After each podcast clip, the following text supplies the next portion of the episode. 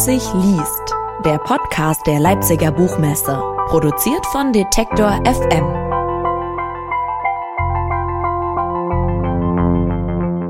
Herzlich willkommen zu einer neuen Ausgabe des Leipzig liest Podcast. Mein Name ist Claudius Niesen und ich freue mich, dass wir Ihnen im Rahmen dieses Podcasts mit Gesprächen, Lesungen und Interviews die Zeit bis zur nächsten Ausgabe der Leipziger Buchmesse im März 2022 verkürzen dürfen. In der heutigen Folge hören wir ein Gespräch mit Matthias Jügler. Er ist 1984 in Halle an der Saale geboren und hat Skandinavistik und Kunstgeschichte in Greifswald und literarisches Schreiben am Deutschen Literaturinstitut in Leipzig studiert. Für seinen Debütroman Raubfischen aus dem Jahr 2015 erhielt er eine Reihe von Auszeichnungen. Außerdem war er Stadtschreiber in Pfaffenhofen, LCB-Stipendiat und Writer in Residence des Goethe-Institutes in Usbekistan. Sein aktueller Roman trägt den Titel Die Verlassenen. In dem Buch erzählt Jügler die Geschichte einer vom DDR-Regime zerstörten Familie, die zwischen Stasi-Machenschaften versucht, einen Alltag zu leben. Neben der wichtigen und einfühlsamen Aufarbeitung ostdeutscher Geschichte geht es in Jüglers Buch in erster Linie um Verlust, Verrat und das lähmende Gefühl des Verlorenseins. Wir hören jetzt also einen kleinen Ausschnitt aus dem Buch und im Gespräch erzählt mir Matthias Jügler außerdem, warum er so viele Reaktionen auf das Buch bekommt, wie er mit diesen häufig auch sehr emotionalen Zuschriften umgeht und warum er sich für den Schreibprozess eine alte Schreibmaschine zugelegt hat. Ich sage viel Spaß beim Zuhören. Hallo und herzlich willkommen zu dieser Ausgabe des Leipzig liest Podcasts, die wir im Rahmen der ersten digitalen Ausgabe der Langen Leipziger Lesenacht in der Moritzbastei aufzeichnen. Mein Name ist Claudius Niesen und ich freue mich, Sie zu dieser sehr speziellen Ausgabe der L3 im Rahmen von Leipzig liest extra und zu dieser Episode des Leipzig liest Podcast begrüßen zu dürfen. Diesen Stream und auch alle anderen Lesungen können Sie noch bis zum 31. August auf leipzig-liest.de nachschauen. Sozusagen L3 on Demand. Und heute bei uns zu Gast im Podcast ist Matthias Jügler. Und bevor wir Matthias Jügler aus seinem aktuellen Buch Die Verlassenen lesen hören, habe ich die Freude, kurz mit ihm ins Gespräch zu kommen. Hallo Matthias. Hallo. Es ist sehr schön, dass du heute hier bist. Es fühlt sich für mich an, wir haben ja das letzte Mal, glaube ich, vor mehreren Jahren zusammengesessen und äh, über Literatur geredet am Literaturinstitut. Deshalb ist Duzen, glaube ich, weiterhin in Ordnung. Ja, okay. Und wir wollen heute über dein aktuelles Buch reden. Die Verlassenen heißt es. Im Pinguin Verlag ist es erschienen. Und äh, vielleicht kann ich so einsteigen. Es ist ein Buch, das sehr viele bewegt. Es gibt Leserbriefe zu diesem Buch, es gibt äh, Besprechungen, es gibt, glaube ich, auch für dich viel Reaktionen auf dieses Buch. Und von mir die Frage, wie sehr war das für dich erwartbar, dass so viele Menschen, so viele Leserinnen und Leser auf dieses Buch reagieren und wie stark sie auch teilweise reagieren?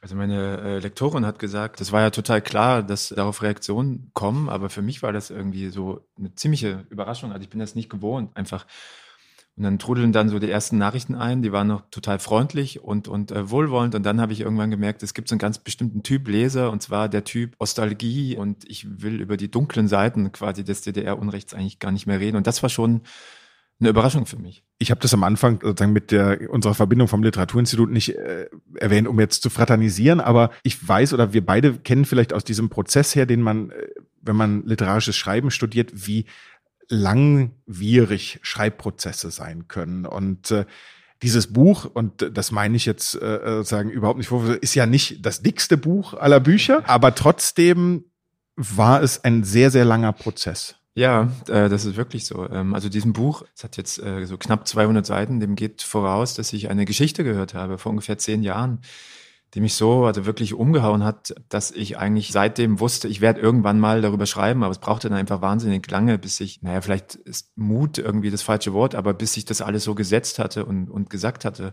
Und vielleicht erzähle ich kurz die Geschichte so ganz mhm. grob, äh, damit die Zuhörerinnen und Zuhörer wissen, äh, worum es geht. Ganz kurz, die Geschichte, die ich jetzt erzähle, die ist quasi nicht Inhalt des Buches, aber die ist quasi Vorbild für das Buch. Ich habe äh, versucht, eine universelle Geschichte über äh, von Verrat und Verlust daraus zu machen. Und man mu muss sich einen Künstler vorstellen, äh, Mitte der 80er Jahre, so systemkritisch, dem passieren drei Schicksalsschläge. Schicksalsschlag eins, die Frau kommt einem bei einem Verkehrsunfall ums Leben.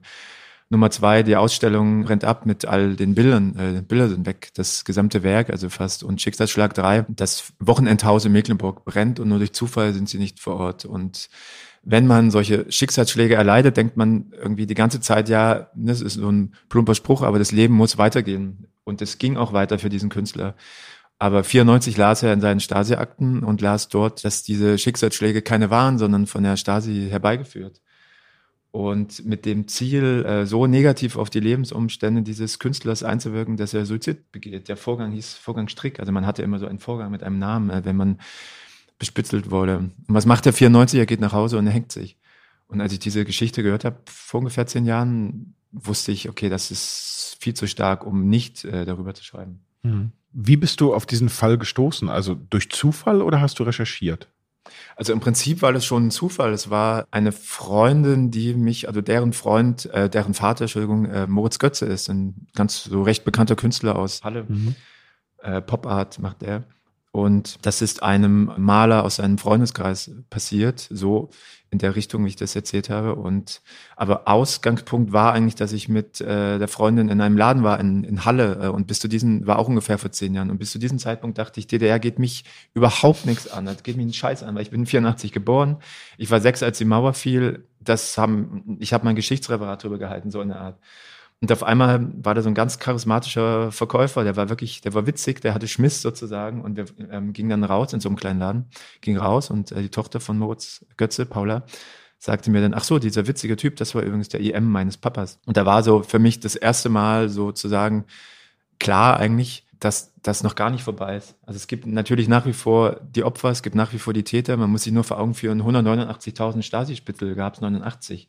Und das ist nur die Zahl derer, die es 89 gab, die, die 88 in Ruhestand gegangen sind und 87 und 86 und 84 und so weiter, die sind da nicht mit drin. Also betrifft einfach viele Leute. Mhm. Und ist es für dich auch, auch als, gerade als Schriftsteller spannend oder, oder wie einfach ist es zu erzählen, diese Zwischenschritte, wenn du gerade auch diesen IM beschreibst als jemand, den du in dem ersten Moment, wenn du ihn erlebt hast, ja als sehr sympathisch und, und äh, sehr angenehm empfunden hast, ihm sozusagen auch diese Täterrolle mit zuzuschreiben. Ist das was, was sich fassen lässt in literarischen Figuren? Also, oder ist es vielleicht sogar gerade diese Ambivalenz der Figuren, die dann besonders reizvoll ist? Ja, total. Also es ist doch eigentlich wahrscheinlich so ein recht platter Spruch, wenn man sagt, es gibt keinen Schwarz und Weiß. Und genau das ist der Fall. Also die Leute, die heute XY bespitzeln, sind eine Stunde später ein fürsorglicher Familienvater. Also das war für mich irgendwie total wichtig, auch in diesem Roman, äh, die Verlassenen, nicht quasi so einzuhauen auf einen und der ist das Böse, äh, das personifizierte Böse, weil das ist ja der böse IM, sondern äh, ich versuche auch in dem Buch zu zeigen, dass es gibt halt äh, mindestens zwei Seiten, wenn nicht sogar noch viel mehr. Und ist das was, was am Ende, also da reden wir ja doch über, über Empathie, da reden wir darüber, sich in andere hineinzuversetzen, aber vielleicht sich auch die Frage zu stellen, was wäre mit mir passiert? Also hätte ich jemanden verraten, hätte ich jemanden ins offene Messer laufen lassen, äh, an welcher Stelle hätte ich mich unter Druck setzen lassen, also all diese Punkte. War das was, was beim Schreiben mit aufgetaucht ist für dich? Also beim Schreiben ehrlich gesagt nicht so, aber es ist ganz äh, witzig, dass du das gerade jetzt sagst. Und die Frage war ja nicht äh, abgesprochen vorher. Das ist was, das hat mich tatsächlich in den letzten Monaten, also als das Buch schon jetzt gerade frisch draußen war, viel beschäftigt, weil ich eigentlich ganz lange der Meinung war, wäre ich 30 Jahre früher geboren, dann wäre ich garantiert jemand gewesen, der wäre vielleicht unbequem, ein bisschen naiv gewesen und der wäre wahrscheinlich bespitzelt worden. Bis aber irgendwann ich den Gedanken hatte, aber warte mal, es kann ja auch sein, jemand hätte mich mal beiseite gezogen und hätte gesagt, hör mir zu, Matthias, du willst ja, dass deine Mutter weiterhin in, arbeiten kann und du willst ja, dass dein Bruder, dass der studieren darf. Du, du musst ja nur unterschreiben und uns ein paar Infos geben, vielleicht erst in ein paar Jahren, vielleicht kommen wir auch nie auf dich zurück. Und ich glaube, es ist total wichtig, sich äh, vor Augen zu führen, dass es eben nicht so einfach ist, zu sagen, äh, ich wäre auf der guten Seite gewesen. Ich, ich würde es jetzt sagen, ja, wäre ich bestimmt, aber weiß man's? Mhm. Und ich weiß, das ist eine sehr persönliche Frage, aber ich habe dich eben auch nicht nur als Autor vorgestellt, sondern auch als Familienvater. Ist das was, worüber man nochmal anders nachdenkt, wenn man selber Kinder hat? Also ja. gerade auch als, als sozusagen mit, mit den Fragestellungen, was man jemandem mitgeben will. Und das vielleicht, und jetzt spanne ich den Kontext noch einen Punkt weiter, in das, was du eben erwähnt hast, in diese, sozusagen in die Reaktion, in die teilweise sehr, sehr harten Leserbriefe, also diese Frage von, wo verlernen wir, und das ist jetzt vielleicht dann doch eine Corona-Frage, von der wir davor gesagt haben, wir umschiffen dieses Feld vielleicht ein Stück weit, aber dieses, die Frage ja, und die scheint ja auch in dem Buch auf, wohin entwickelt sich Gesellschaft und warum kriegen wir das nicht hin mit der Empathie? Weil, ja. weil wir uns ja alle gegenseitig ständig irgendwie Vorwürfe machen, anstatt zusammenzuhalten und zu schauen, wie es besser geht. Ja, ich glaube, das hat sich, diese Frage, wie erzähle ich es meinen Kindern, das ist ja auch eine Frage, die sich der Johannes aus dem Roman stellt. Er hat einen Sohn. Und ich glaube, das hat sich tatsächlich bei mir total geändert, als meine Kinder zur Welt gekommen sind, weil ich natürlich, ich meine, ich habe keine Stasi-Geschichte im, im Hintergrund. Also toi, toi, toi, ja, ich klopfe auf Holz. Da wird hoffentlich auch nichts irgendwann zum Vorschein kommen.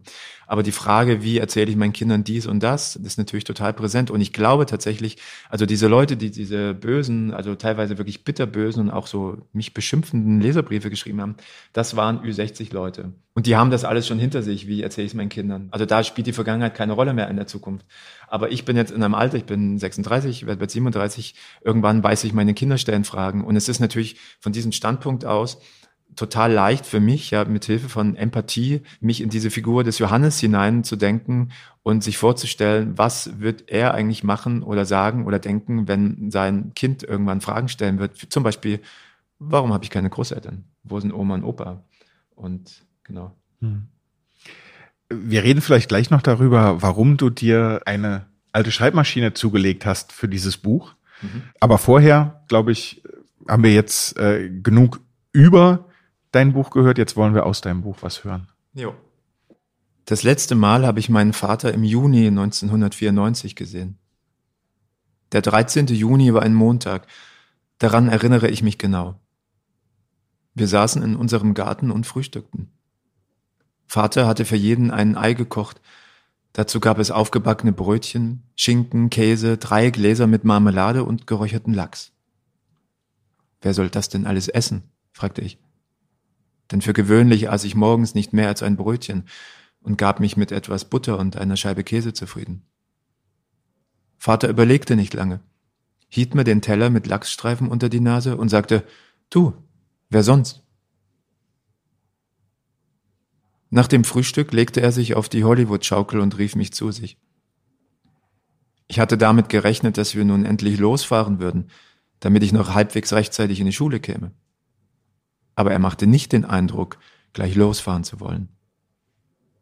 Schon während des Frühstücks hatte ich ihm gesagt, dass wir uns beeilen sollten, weil ich noch meine Schulsachen von zu Hause holen müsse und ich sonst zu spät kommen würde. Seit ein paar Wochen wollte ich unbedingt Meeresbiologe werden.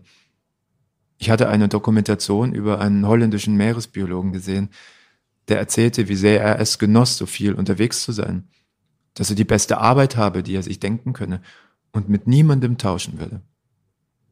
Nachdem die Dokumentation zu Ende war, ging ich zu Vater in die Küche und erzählte ihm, dass ich später gerne Meeresbiologe werden möchte. Schon oft hatte er mich gefragt, ob ich wisse, was ich später arbeiten möchte. Und immer hatte ich mit den Schultern gezuckt. Meeresbiologe? sagte Vater. Er faltete die Zeitung zusammen und sah mich ernst an. Dann musst du dich ranhalten und endlich besser in der Schule werden. Verstehst du? Dass ich besser in der Schule werden müsse, sagte er oft, mindestens einmal die Woche. Dabei war ich gar nicht so schlecht. Kein Einserkandidat, aber auch keiner, um den man sich ernsthaft Sorgen machen musste. Ich sagte, dass ich das wisse und blieb eine Weile vor ihm stehen.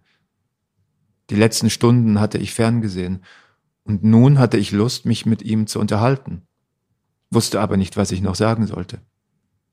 Selten tauschten wir mehr als ein paar Sätze aus. Ich gab mir Mühe, jedes Mal. Und auch wenn das, was ich meinem Vater erzählte, in den meisten Fällen wohl langweilig war, immerzu versuchte ich meinen Vater zum Reden zu bringen. Ein Klassenkamerad hatte mir einmal erzählt, wie sehr es ihn nerve, dass seine Eltern so viele Ausflüge mit ihm machten und sein Vater sogar auf dem Nintendo mit ihm spielen wollte. Als er fragte, ob mich mein Vater auch so nerve, sagte ich nichts und war froh, dass er nicht weiter darauf einging. Weil ich nicht sofort zu ihm kam, rief mich Vater ein zweites Mal. Noch immer lag er auf der Hollywood-Schaukel, die er in den 80ern gebaut hatte und einmal im Jahr neu lackierte. Und noch immer schien er nicht begriffen zu haben, dass wir keine Zeit mehr hatten. Er musste arbeiten und ich in die Schule. Ich ging über die Wiese, vorbei am Blumenrondell, in dem Vater ausschließlich Rittersporen gepflanzt hatte, der gerade anfing zu blühen, blau und violett, was uns beiden gefiel. Vater setzte sich, damit ich neben ihm Platz nehmen konnte. Nun schauten wir beide auf den Rittersporn. Wunderschön, sagte er. Das ist wunderschön. Und mir schien, er wollte gar nicht, dass ich ihn verstehe, so leise wie er sprach. In diesem Moment wurde ich wütend. Ich muss zur Schule, sagte ich. Aber es klang gar nicht so wütend, wie ich war, was mich nur noch wütender machte. Also sagte ich es noch einmal mit mehr Nachdruck. Und jetzt musste er einfach hören, wie ernst es mir war. Vater aber ging nicht darauf ein. Er legte einen Arm um mich und begann zu erzählen. Und während er sprach, fiel mir sein herber Geruch auf, den ich mochte, weil er mich an Sommertage in diesem Garten erinnerte, die wir damit verbracht hatten, Unkraut zu zupfen, Radio zu hören, mit den Rädern durch die umliegenden Dörfer zu fahren, um schließlich erschöpft und schweißnass auf dieser Hollywood-Schaukel kalte Limonade zu trinken. Während Vater mich also festzieht, erzählte er von Mutter, was er nicht oft machte. Vom Schreiben und wie versöhnlich es sein konnte, etwas zu haben in dieser Welt, worin man gut sei. Wirklich gut. Vater kam vom Hundertsten ins Tausendste. Ich konnte ihm kaum folgen. Manches verstand ich überhaupt nicht. Bis zum Mittag saßen wir so. Und ich war mir sicher, dass Vater an diesem Vormittag so viel geredet hatte wie sonst in einem Jahr. Mich hatte er nicht zu Wort kommen lassen. Aber auch wenn er mich etwas gefragt hätte, anstatt einfach zu erzählen, ich hätte ihm eine Antwort verweigert.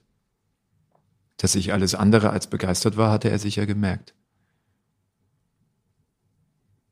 Irgendwann hatte ich mich aus seiner Umarmung befreit, hatte immer wieder tief geseufzt und demonstrativ meine Arme verschränkt. Das alles sah er nicht. Oder er wollte es nicht sehen. Gegen zwölf stand er auf, holte unsere Sachen aus der Laube und schloss ab. Auf dem Weg zum Auto fragte er mich, ob ich Hunger hätte und sagte dann, gut, Gehen wir essen.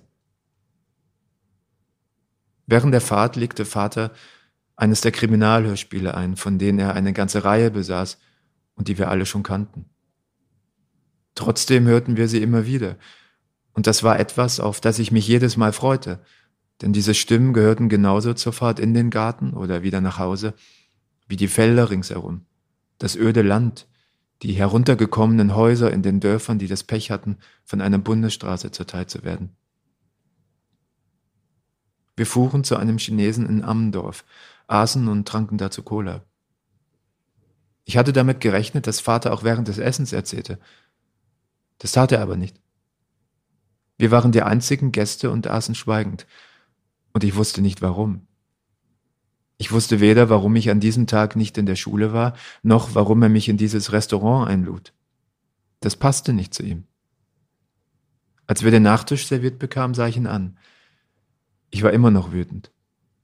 Ich wollte ihm fragen, was mit ihm los war. Aber er kam mir zuvor. Er fragte, was ist? Schmeckt es dir nicht? Die Frage machte keinen Sinn, denn ich hatte den Nachtisch noch nicht angerührt und das merkte nun auch Vater, und wir lachten obwohl es gar nicht wirklich witzig war, sondern nur ein bisschen. Aber es tat gut, jetzt mit ihm zu lachen. Und ich merkte, dass meine Wut verflogen war. Auf einmal kam mir meine Frage sonderbar vor. Ich dachte, was soll denn schon sein mit ihm? Warum nicht einfach mal auf Arbeit und Schule pfeifen und es sich gut gehen lassen? Also sagte ich nichts. Wir aßen auf, dann zahlte er und wir gingen. Vater war mir manches Mal seltsam vorgekommen. Zum Beispiel, wenn er abends nach der Arbeit stundenlang in der Küche saß und nichts weiter machte. Er sah dann aus, als warte er auf jemanden, aber es kam ja niemand. Ging ich an einem solchen Abend in die Küche, begrüßten wir uns und ich sagte etwas, zum Beispiel, ich trinke jetzt Kakao oder ich habe noch Hunger, weil ich glaubte, mich rechtfertigen zu müssen. Und er sagte dann etwas wie, ja, warum nicht? Oder ja, gute Idee. Wir hielten vor dem Haus meiner Großmutter im Süden der Stadt. Ein Fünfgeschosser mit viel zu kleinen Fenstern, wie ich fand. Selbst im Sommer musste man das Licht einschalten, so dunkel war Großmutters Wohnung. Sie schien überhaupt nicht verwundert zu sein, uns zu sehen. Sie umarmte erst mich und dann Vater.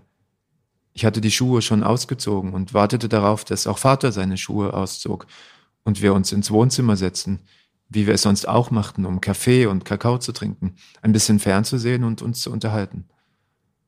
Aber Vater zog seine Schuhe nicht aus. Er blieb vor der Wohnungstür stehen und sah mich an, auf eine Art, die mir nicht gefiel. Großmutter ging ins Wohnzimmer und schloss die Tür hinter sich. Komm her, sagte Vater, der immer noch vor der Tür stand. Als ich bei ihm war, drückte er mich, kurz und fest. Dann schob er mich ein Stück zurück und hielt mich an den Schultern. Sein Blick beunruhigte mich, ohne dass ich wusste warum. Mach's gut, Junge. Er ging die Treppen nach unten und ich hörte, wie die Haustür ins Schloss fiel. Im Wohnzimmer lief leise der Fernseher. Ich wartete eine Minute oder vielleicht auch zwei. Dabei blickte ich immerzu auf die Fußmatte vor meinen Füßen. Schließlich kam Großmutter aus dem Wohnzimmer.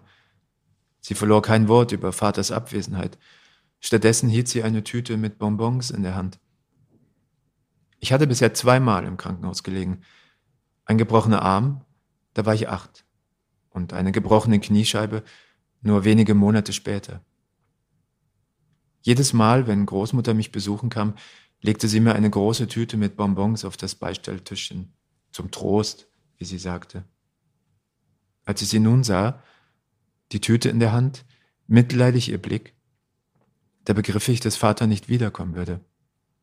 Ich fing an zu weinen. Viel lieber wollte ich wütend sein. Auf Vater. So wütend, wie ich es am Vormittag gewesen war. Aber das klappte nicht. Erst Stunden später beruhigte ich mich etwas. Ich legte mich in Großmutters Bett, bekam eine Scheibe Brot und schließlich eine Handvoll Bonbons gereicht. Dann kochte sie mir Tee, die Sorte, die sie trank, um besser schlafen zu können. Ich fragte sie, wo er sei und wann er wiederkomme. Sie sagte, er habe verreisen müssen, aber ganz bald komme er wieder. Sie sah an mir vorbei, als sie das sagte. Der Silog war nicht schwer zu erkennen. Aber ich erwiderte nichts, sondern trank meinen Tee und aß ein paar Bonbons, Großmutter zuliebe, denn sie schmeckten mir dieses Mal überhaupt nicht. Als ich einschlief, war es draußen noch hell. Vielen Dank. Wir hören nachher noch ein zweites Stück. Ich habe dich auch als, als Lektor vorgestellt, der du sozusagen neben deinem Arbeiten als Autor auch bist. Und wenn wir dir jetzt zuhören können und von der Geschichte, von der eigentlichen Geschichte wegschauen, ist ja sehr klar oder, oder wird schnell klar, wie wichtig und wie vorsichtig du mit Sprache umgehst und arbeitest. Wie sehr hilft dir der Blick auf die Texte anderer? Um jetzt sozusagen nicht nur, es gibt ja einen Unterschied, anders, wenn man, wenn man übersetzt, dann macht man das Wort für Wort und guckt sich jedes Wort sehr genau an. Und wenn man schreibt, dann sagt man ja oft, ich habe das so hingeschrieben. Jetzt nicht unbedingt im, im eigentlichen literarischen Aufschreiben, aber so, so als Sinnspruch, als Redewendung. Wie sehr hilft es dir oder wie wichtig ist diese Auseinandersetzung mit Texten, mit Texten anderer? Wie viel lernt man daran und wie wichtig ist diese sprachliche Ebene für dich generell beim Erzählen? Also ich glaube, dass jeder, der sich äh, im Schreiben versucht, ganz viel lesen sollte. Also das äh, sage ich eigentlich immer, wenn ich gefragt werde, ja, am Literaturinstitut und lernst du da, wie man schreibt? Und ich sage, nee, aber wir lernen, äh, genaue Leser zu sein. Das habe ich äh, geklaut, diesen Satz von Sascha Stanisic.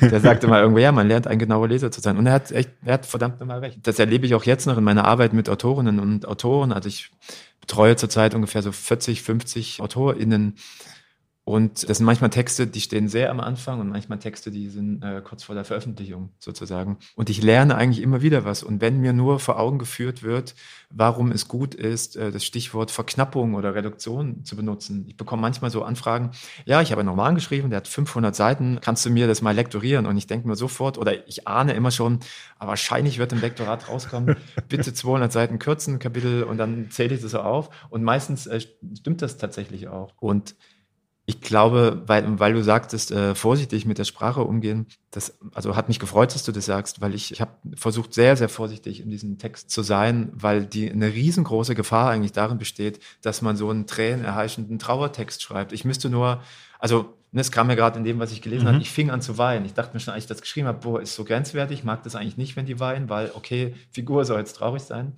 Aber ich fand es okay so in dem Moment, weil wirklich kein äh, witziger Moment, aber ähm, mir war es einfach ganz wichtig, dass ich nicht schreibe, äh, mir geht's scheiße oder mir geht's schlecht und mir ist was Schreckliches widerfahren. Ich erzähle euch jetzt mal, wie mhm. schrecklich das war. Und das sind immer die Momente, wo Texte ganz schnell kippen. Oder? Ich frage mich äh, in Situationen, wie du sie jetzt auch eben geschildert hast, immer, weil es ja auch wieder eine sozusagen, weil es sehr, sehr äh, familiär ist an der Stelle, aber eben auch, wie du es ja eingangs auch beschrieben hast, im Prinzip auch auf einer Metaebene funktioniert die Frage, was könnte man ändern oder was könnten wir ändern, wenn Generationen mehr miteinander reden, also dieses sozusagen im Prinzip diese ganzen unausgesprochenen Punkte, ne, dieses alles Unaussprechliche, was auch in diesem Kapitel jetzt aufgetaucht ist, worüber nicht geredet wird, was gefühlt, geahnt, gelitten wird und, und weitergegeben wird, ob man das sozusagen, ob wir nicht alle besser dran wären, wenn wir das aussprechen könnten.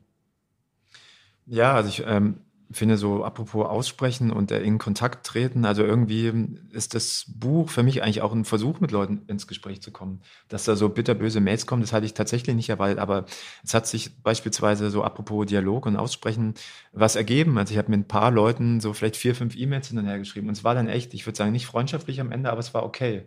So. Und die eine sagte auch, die vorher so sehr böse war, ich komme mal zu einer Lesung und Sie sind ja wahrscheinlich, Sie sind ja vermutlich ein ganz netter Typ.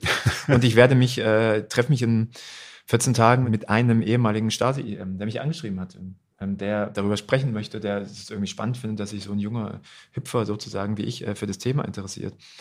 Und ich fände das großartig, wenn es noch viele Lesungen mit dem Buch gibt und auch viele Gespräche danach, weil ich merke, auch ich hatte am Montag, äh, also vor kurzem, eine Lesung in Halle. Das war die erste Lesung mit Publikum seit langer Zeit. Das war toll. Und danach kamen die Leute zu mir und hatten, die hatten Redebedarf. Und da sind auch Tränen geflossen von den Leuten. Und die waren das hat die gekriegt so und darüber sprechen ist gut und ähm, wir haben ja alle Fragen irgendwie.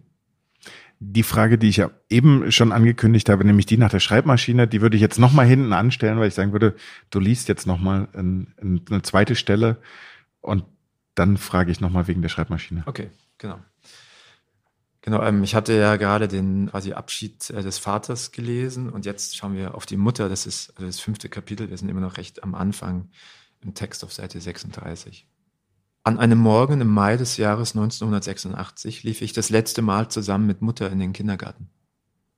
Sie hielt meine Hand und wir sprachen vom Sommer, der bald kommen würde, und davon, dass wir nachmittags mit Vater an den See fahren könnten und bald auch an die Ostsee, worauf ich mich am meisten freute.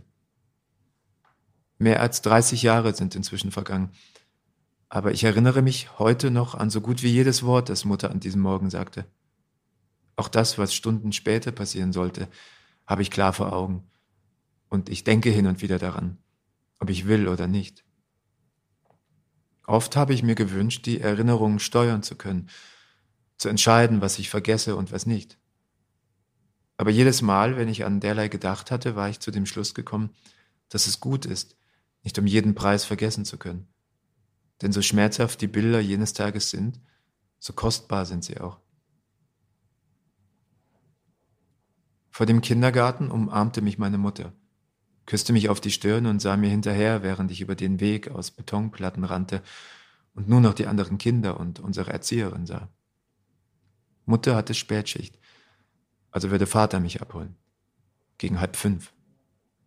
Aber er verspätete sich, was mir zunächst ganz recht war, denn wir hatten neues Spielzeug bekommen und ich hätte wohl noch Stunden auf dem Hof zubringen können. Als die Sonne hinter den Hochhäusern verschwunden war, saßen wir nur noch zu dritt auf der Bank. Irgendwann wurde Manuel von seiner Mutter abgeholt und schließlich auch Christian. Da wurde mir bewusst, dass mein Vater mich vergessen haben musste. Frau Bayer setzte sich zu mir und fragte, ob ich wisse, wo meine Eltern seien, was ich verneinte. Dann schickte sie mich in den Spielraum. Ich sollte ihr helfen, die Plüschtiere und Malblöcke aufzusammeln, die überall herumlagen. Das tat ich auch, aber es machte keinen Spaß. Bald darauf merkte ich, dass sie gar nicht mithalf, so wie sie es versprochen hatte, sondern mit einer Frau sprach, die ich noch nie zuvor gesehen hatte. Sie sah aus wie eine Nonne, und sicher war sie es auch. Alles an ihrer Erscheinung wirkte sonderbar auf mich. Sie trug eine schwarze Kutte und einen Schleier, dessen Weiß so sehr strahlte, dass ihr Gesicht ganz blass wirkte. Die Nonne redete ununterbrochen mit Frau Bayer, und ich nahm mir vor, meinen Eltern später davon zu erzählen. Als sie mich plötzlich ansah, musste ich lachen. Wohl aus Verlegenheit, weil ich mich ertappt fühlte. Denn sicher hatte ich sie eine Minute oder länger angestarrt. Lachen konnte ich nur, weil ich nicht wusste, weswegen sie gekommen war. Dann riefen sie mich zu sich. Und obwohl es keinen wirklichen Grund dazu gab, bekam ich Angst und wollte lieber weiter aufräumen und auf meinen Vater warten. Also drehte ich mich um und machte genau dies. Ich räumte eine Holzfigur nach der anderen ein, Plüschtiere, Stifte und die Malbücher. Etwas in mir, vielleicht eine Vorahnung, soweit ich sie als Fünfjähriger haben konnte, hielt mich davon ab, zu ihnen zu gehen. Im Nachhinein betrachtet waren dies wohl die letzten Sekunden einer gewöhnlichen, glücklichen Kindheit. Und wer würde diesen Augenblick nicht noch ein wenig hinauszögern wollen? Schließlich kam sie zu mir. Ich bringe dich jetzt nach Hause, sagte die Nonne, nahm mich an die Hand und ging mit mir Richtung Garderobe, wo mein Rucksack hing. Ich kann mich nicht daran erinnern, dass Frau Bayer sich von mir verabschiedete. Sie stand einfach nur da und sah uns hinterher. Kurz vor dem Ausgang drehte ich mich noch einmal um und sah, dass Frau Bayer weinte. Als sich unsere Blicke trafen, wendete sie sich ab. Die Hand der Nonne war viel größer als die meiner Mutter. Sie war klamm und kalt. Anfangs wiederholte sie immerzu, was sie eben gesagt hatte. Ich bringe dich jetzt nach Hause, hörst du? Das wollte ich nicht. Ich war irritiert, in einem solchen Maße, wie ich es noch nie zuvor gewesen war. Ich hatte gelernt, dass ich mit Fremden nicht mitgehen sollte. Aber genauso gut hatte ich gelernt, dass ich auf das, was Frau Bayer sagte, hören musste. Und ganz offensichtlich war sie ja mit ihr abgesprochen. Ich versuchte mich aus dem Griff der Nonne zu befreien, aber das ging nicht. Je mehr ich mich wand, desto stärker wurde das Brennen in meiner Hand. Ich wollte nicht, dass die Nonne meine Tränen sah, also drehte ich den Kopf so weit nach rechts, wie ich konnte, und wir liefen nach Hause, an den vielen Elfgeschossern vorbei, bis wir schließlich unseren erreichten. Ich war froh, dass wir niemanden trafen, den ich kannte. Wir gingen die Treppen nach oben und standen vor der Haustür. Sie holte einen Schlüsselbund hervor. Es waren Vaters Schlüssel, denn ich sah die kleine lederne Tasche, die daran hing. Wir fuhren mit dem Fahrstuhl in die zehnte Etage und redeten kein Wort. Als wir ausstiegen, sagte sie, ich solle vorlaufen, denn sie wisse nicht, wo unsere Wohnung sei. Vater kam gegen Mitternacht. Im Flur sprach er leise mit der Nonne, dann fiel die Wohnungstür ins Schloss und er kam ins Schlafzimmer. Er schaltete die kleine Leselampe an und beugte sich zu mir.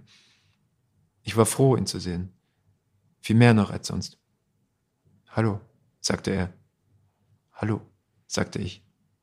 Ich bin jetzt da. Ich weiß. Ich flüsterte, als ich das sagte. Aber nur, weil auch Vater geflüstert hatte, obwohl niemand da war, den wir hätten wecken können. Ich hatte im Bett meiner Eltern geschlafen, auf Mutters Seite, denn ich mochte den süßlichen Geruch ihres Kissens. Ich wartete darauf, dass Vater mich umarmen würde. Normalerweise sagten wir uns nicht einfach nur Hallo. Kam er von der Arbeit nach Hause oder holte mich vom Kindergarten ab, ging er in die Hocke, wir umarmten uns und ich begann umgehend ihm zu erzählen, was ich an diesem Tag gemacht oder gesehen hatte und für wichtig hielt. In dieser Nacht jedoch war es anders. Wir sahen uns einfach bloß an und verzogen keine Miene dabei. Ich weiß nicht genau, wie lange wir das machten, aber allein, dass wir es machten, beunruhigte mich wohl mehr als alles andere. Wo ist Mama? fragte ich, flüsterte jetzt aber nicht mehr. Statt mir zu antworten, lächelte er oder vielmehr versuchte er es. Ich richtete mich etwas auf und fragte noch einmal, wo ist Mama? Er sagte nichts. Und er sah auch nicht so aus, als ob er vorhatte, auf meine Frage zu antworten. Jedenfalls nicht in dieser Nacht. Schließlich umarmte er mich. Ich wusste nicht, was ich machen sollte, denn ich hatte ihn noch nie so gesehen. Dann fiel mir etwas ein, und ich war insgeheim sogar stolz darauf, dass mir das gerade jetzt in den Sinn gekommen war. Ich dachte an Mutter Oder genauer gesagt daran, wie sie mich jedes Mal getröstet hatte, wenn es nötig gewesen war. Also machte ich das, was sie in dieser Situation wohl gemacht hätte. Ich streichelte Vaters Unterarm und sagte, das wird schon wieder. Ich versuchte es genau so zu sagen wie Mutter, sprach langsam und betonte jedes Wort. Ich war der festen Meinung, das Richtige in diesem Moment zu tun, aber es brachte gar nichts. Im Gegenteil. Vater drückte mich nur noch fester, so sehr, dass ich kaum Luft bekam und nicht mehr wagte, noch einmal nach Mutter zu fragen. Vater zog sich um, schaltete das Licht aus und legte sich zu mir. Minuten später fragte er, ob ich noch wach sei aber darauf sagte ich nichts. Was mir an der Stelle fehlt, ist immer der Applaus jetzt. Nicht nur, äh, weil mir das, was du liest, sehr gut gefällt, sondern weil das auch immer noch mal diesen Moment gibt, den man eigentlich braucht, um, um das Gelesene stehen zu lassen und dann aber auch noch mal eine Frage anschließen zu können an der Stelle. Das stimmt, es fehlt. Das hat irgendwie so was Natürliches. Also wenn man so direkt danach das Lesen jetzt schon wieder in eine Frage einsteigt, das wirkt fast schon rüde. Ich habe es aber jetzt schon zweimal angekündigt, deshalb will ich es jetzt natürlich auch einlösen. Die Schreibmaschine, die du dir zugelegt hast, die hat einen Grund. Du hast in dem Buch, ja, wie kann man das sagen, Stasi-Akten, ja, im Prinzip sind es ja fast eigene Kunstwerke, diese von dir erfundenen Akten? Ja, es gab tatsächlich irgendwann den Punkt im Schreiben, da war mir klar, okay, jetzt bin ich an dem Punkt angelangt, jetzt muss ich mal erzählen, so langsam äh, rausrücken mit der Sprache, was ist mit den Eltern eigentlich passiert. Und dann dachte ich mir, wie, wie kommt denn jemand, der seine Eltern nicht mehr fragen kann und der auch die Großmutter nicht mehr fragen kann und es gibt einfach keine Verwandten mehr. Wie kommt so jemand zu den Informationen darüber, was passiert ist damals? Natürlich kommt er über die Stasi-Akten zu diesen Informationen. Und ich habe ja, also wie ich äh, anfangs erwähnt hatte, nicht bewusst an diesem Originalfall entlang geschrieben und hätte jetzt irgendwie ganz bequem mir die Stasi-Akten irgendwie ziehen können oder über ein paar Kontakte da rankommen können, sondern ich wollte ja eine universelle Geschichte über Verrat und Verlust schreiben und ich habe dann diese Stasi-Akten erstellt. Vorher habe ich bei, ich kann es nur jedem empfehlen, stasi-mediathek.de. Es ist wirklich großartig. Die werden da sehr äh, niederschwellig und sehr, also werden gut aufbereitet. Mhm. Äh, man kann da wie so interaktive Stories lesen. Also es ist einfach toll. Also interessiert auch junge Leute und das ist wichtig. Und ich habe dann Wochen für Wochen diese Stasi-Akten gelesen, abends vom zu Bett gehen oder morgens nach dem Aufstehen und mir so diese Diktion so reingedrückt. Und Genau, und erzähle quasi anhand dieser Akten, was den Eltern passiert ist. Und das war ganz besonders irgendwie, diese Akten zu schreiben. Also nicht nur, man musste geduldig sein, weil ein Vertipper bedeutete, oh, scheiße, nochmal noch neu schreiben. Man kann nicht einfach auf äh, entfernt drücken wie im Word-Dokument, sondern für mich war es auch ein sehr spannender Moment, weil ich mich in diese Fälle äh, und in diesem Fall eine Empathie und selber auch diese Beobachtungsberichte beispielsweise schreiben und diese Vorgänge mir quasi der Schrecken dieser Zeit nochmal so beim Schreiben selber bewusst geworden ist. Und das war ein echt ein starker Moment im Positiven wie im Negativen beim, beim Schreiben. War das auch ein Annähern, sozusagen dieses, dieses Annehmen von vielleicht einer Art von Täterrolle oder, oder zumindestens sagen, dieses, dieses Schreiben auch dieser Berichtsduktus oder äh, war das auch was, was äh, von vornherein viel Spaß gemacht hat, weil es nochmal ja auch in dem Verfertigen was, was Spielerisches hat, was vielleicht beim Schreiben nicht immer so gegeben ist, weil man ja dann auch manchmal quälende Momente hat oder, oder nicht weiterkommt ja. und sich vielleicht da irgendwie ja im positiven Sinne vielleicht auch mit ablenken kann? Also es war tatsächlich beides. Also Spaß im Sinne von, dass es mir Spaß gemacht hat, äh, quasi was zu machen, was man eigentlich nicht darf, Dokumentenfälschung. Das war irgendwie schön. Also das war schön. Ich habe mir äh, PowerPoint so mich da, äh, PowerPoint, äh, wie heißt das, Photoshop meine ich, mich reingefuchst und gemerkt, oh, hier habe ich Fehler gemacht, ha, das mache ich jetzt, passiert mir nicht normal. Und das war irgendwie gut an sich. Und aber der Spaß hört halt immer da auf, wo mir bewusst geworden ist, und das ging dann ziemlich schnell, das ist, das gibt es alles so. Also Beobachtungsberichte, ne, um 1538 trifft äh, so und so Vorhaus, so und so, Person so und so und sie reden über das und das. 1555 gehen sie auf der Straße auf und ab. Und also so, das sind eigentlich alles so spießige, kleinen, karierte Kleinigkeiten. Aber wenn einem dann klar wird, das wird benutzt, um Leben zu zerstören, dann kann man schon manchmal so, so einen kleinen, so einen Schauer kriegen beim Schreiben. Mhm. Beklemmend schön trifft es vielleicht an der Stelle. Ja. Das trifft auch auf dein Buch zu. Es war sehr, sehr schön, dass du heute hier warst, dass wir miteinander reden konnten, dass du gelesen hast. Ich hoffe, das wiederholt sich dann auch mit Publikum. Matthias Jügler. Sein Buch Die Verlassenen ist im Pinguin Verlag erschienen und ich sage vielen, vielen Dank für das Gespräch. Das sage ich auch. Danke.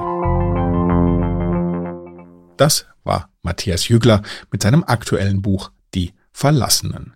Es ist im Penguin Verlag erschienen und wenn Sie auf die Webseite von Matthias Jügler schauen, finden Sie die aktuellen Termine seiner Lesungen.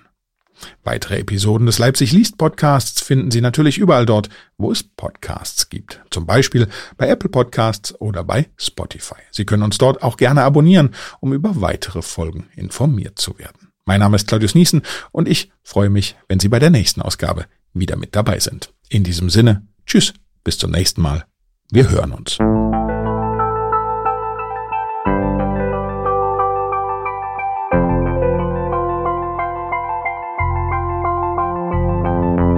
Leipzig liest, der Podcast der Leipziger Buchmesse, produziert von Detektor FM.